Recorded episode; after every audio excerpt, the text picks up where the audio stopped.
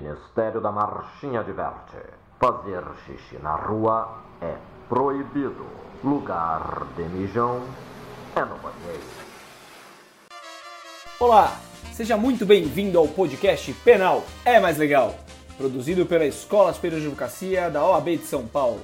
Eu sou Luciano Santoro, advogado criminalista e professor universitário, e toda semana trago um episódio novo para debater e refletir. Aqui nós discutimos direito penal e processual penal. Pegamos uma reportagem bacana, uma jurisprudência polêmica ou um tema do momento e tiramos as suas lições, de forma técnica, mas com uma linguagem acessível. Então vamos lá tratar do direito penal, que é o que nos interessa, porque penal é mais legal. E como eu sempre digo aos meus alunos, tem penal e tem o resto. Então vamos investir nosso tempo naquilo que interessa. Chegando o carnaval, recebi dezenas de pedidos para tratar do crime de ato obsceno e especialmente analisar a conduta de urinar em via pública. Não tem como não lembrar daquela marchinha. Xixi, não faz aqui, não faz aqui. Tá com vontade de fazer xixi, não faz aqui,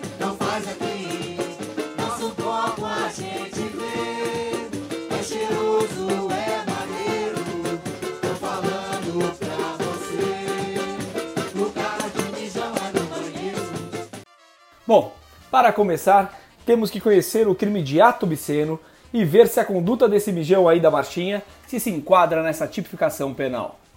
Acho que a resposta é sim, mas eu tenho que te perguntar: você sabia que o ato obsceno é crime? Pelo menos até o Supremo Tribunal Federal julgar a arguição da sua inconstitucionalidade, é crime sim. Mas espera lá, que já estou aqui dando um spoiler do que vem nos próximos blocos desse episódio. Ato obsceno é um crime que está previsto lá no artigo 233 do Código Penal, dentro do capítulo Ultraje ao Poder Público, previsto no título dos crimes contra a dignidade sexual. E está assim previsto: praticar ato obsceno em lugar público, ou aberto, ou exposto ao público, com pena de detenção de três meses a um ano ou multa. Então, para ser crime, primeiro tem que ferir a dignidade sexual, sendo que aqui a maioria da doutrina entende que tem que ultrajar a dignidade, isto é, ofender publicamente o sentimento de recato e decência nutrido pela sociedade. E aqui vem a primeira questão: o que é esse sentimento? O que era o ato obsceno de 1940, quando da edição do Código Penal, quando tutelávamos os costumes, já não é mais em pleno 2020. Nelson Gria já lembrava há 70 anos que devíamos buscar os hábitos sociais variáveis, no espaço e no tempo, e que a lei penal não poderia se preocupar com uma moral ideal, devendo salvaguardar a mutável e relativa moralidade média no seio da comunhão civil.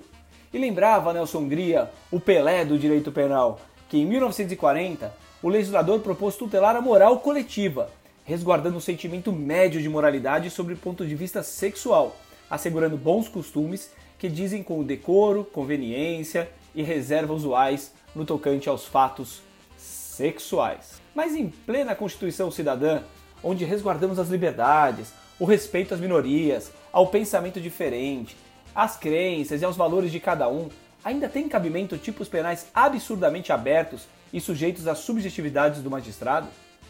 Ainda mais se considerarmos que o direito penal é a última rácio e somente deve interferir quando absolutamente indispensável à proteção do bem jurídico. Essa moralidade pública é um bem a ser tutelado pelo direito penal? Ainda mais em tempos de profunda exploração comercial e artística da sexualidade?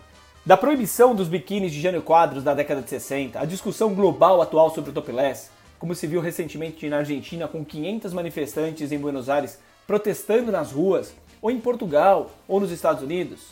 Enfim, não é uma discussão apenas brasileira, e é sobre isso que o Supremo Tribunal Federal, logo mais, vai ter que se debruçar, sendo que já há algumas decisões judiciais de tribunais estaduais que reconheceram a inconstitucionalidade desse tipo penal. Segura aí que já falo sobre isso. Antes, vamos conhecer o tipo penal? Praticar é a ação de executar, realizar, exteriorizar o comportamento. Sendo assim, a manifestação verbal não caracteriza o ato obsceno. E que ato é esse?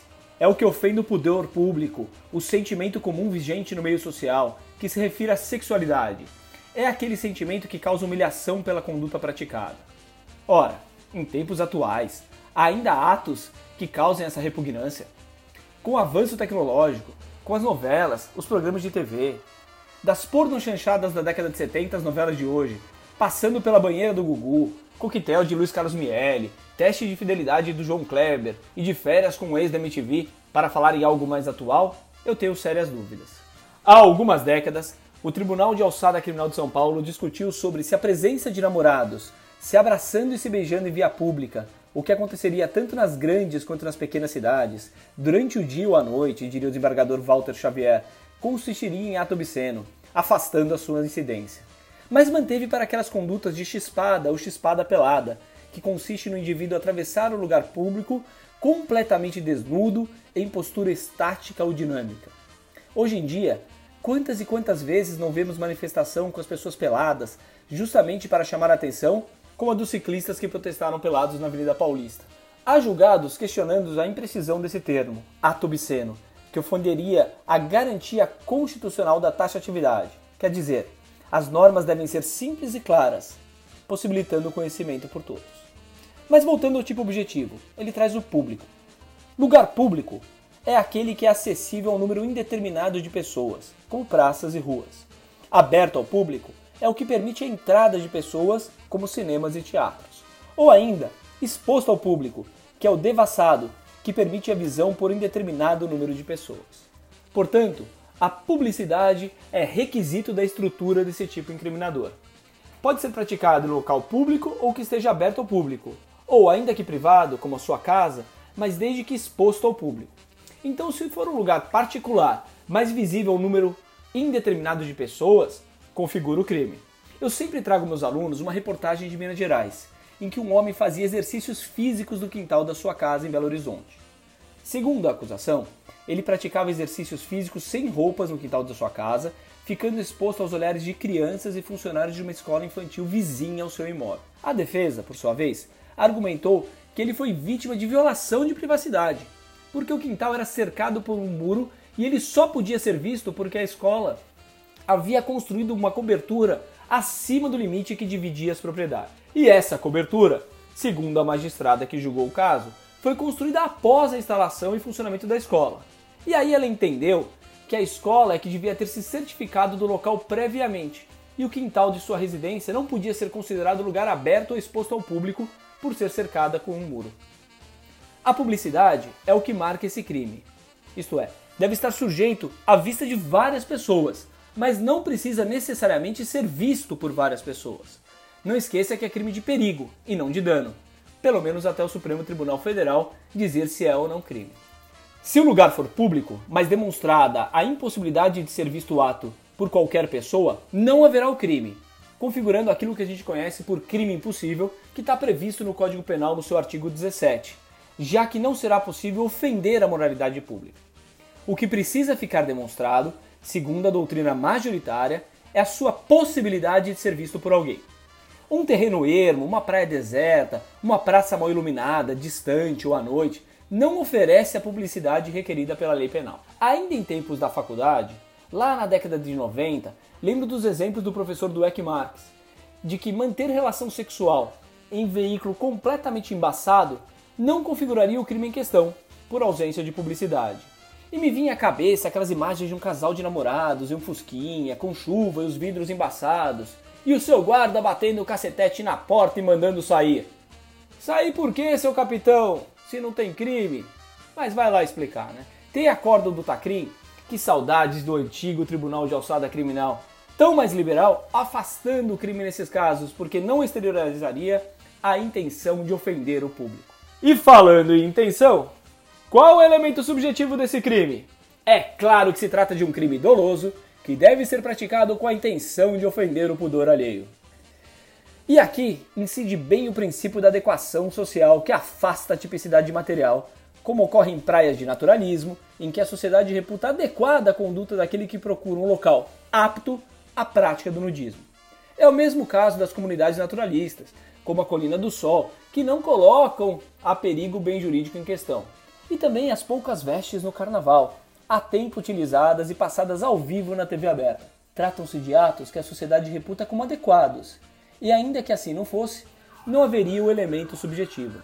Trata-se de crime de perigo, como bem lembra Luiz Regis Prado, consumando com a prática do ato obsceno ainda que não visto por qualquer pessoa, mas desde que tal fosse possível.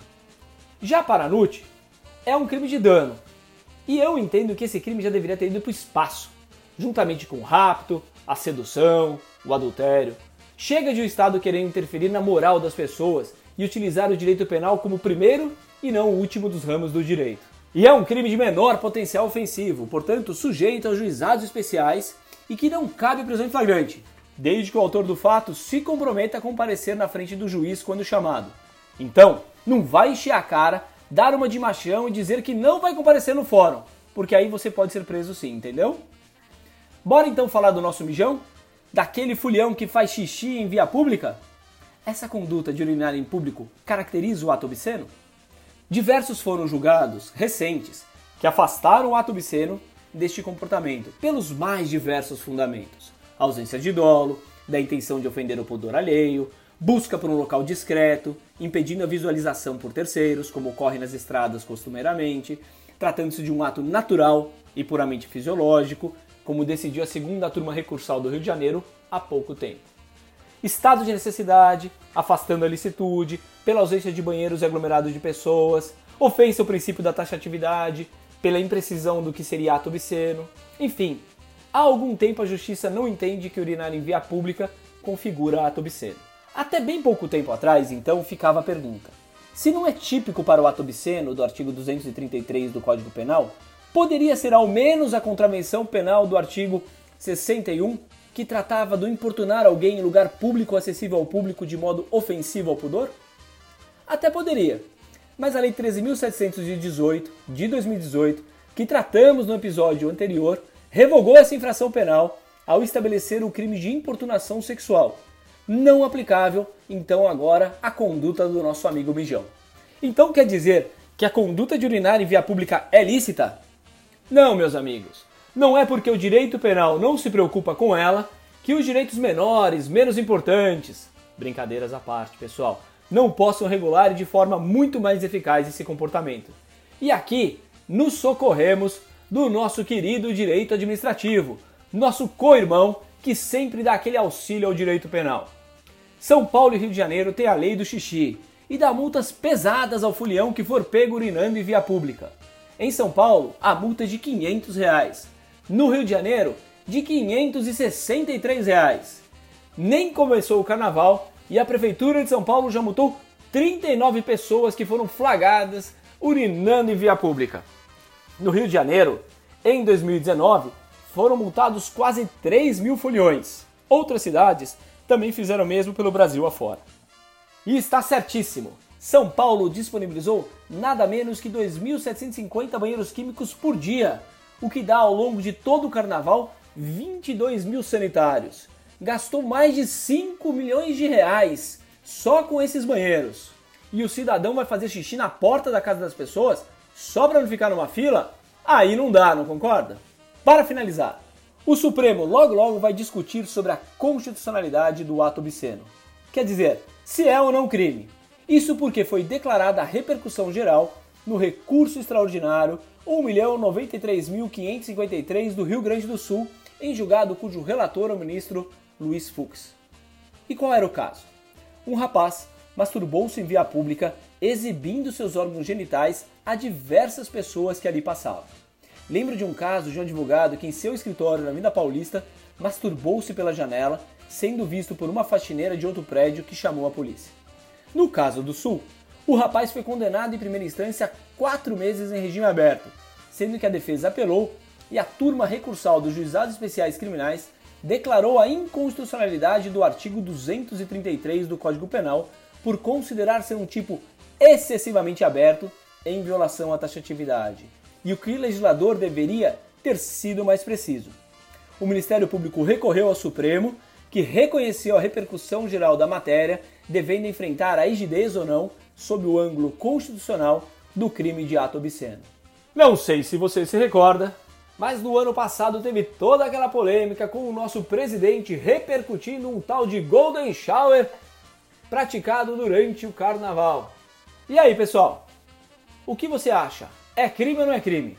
Meu tempo aqui já se esgotou, mas se quiser debater mais sobre o crime de ato obsceno, me procura nas minhas redes sociais. é só buscar por Luciano F. Santoro.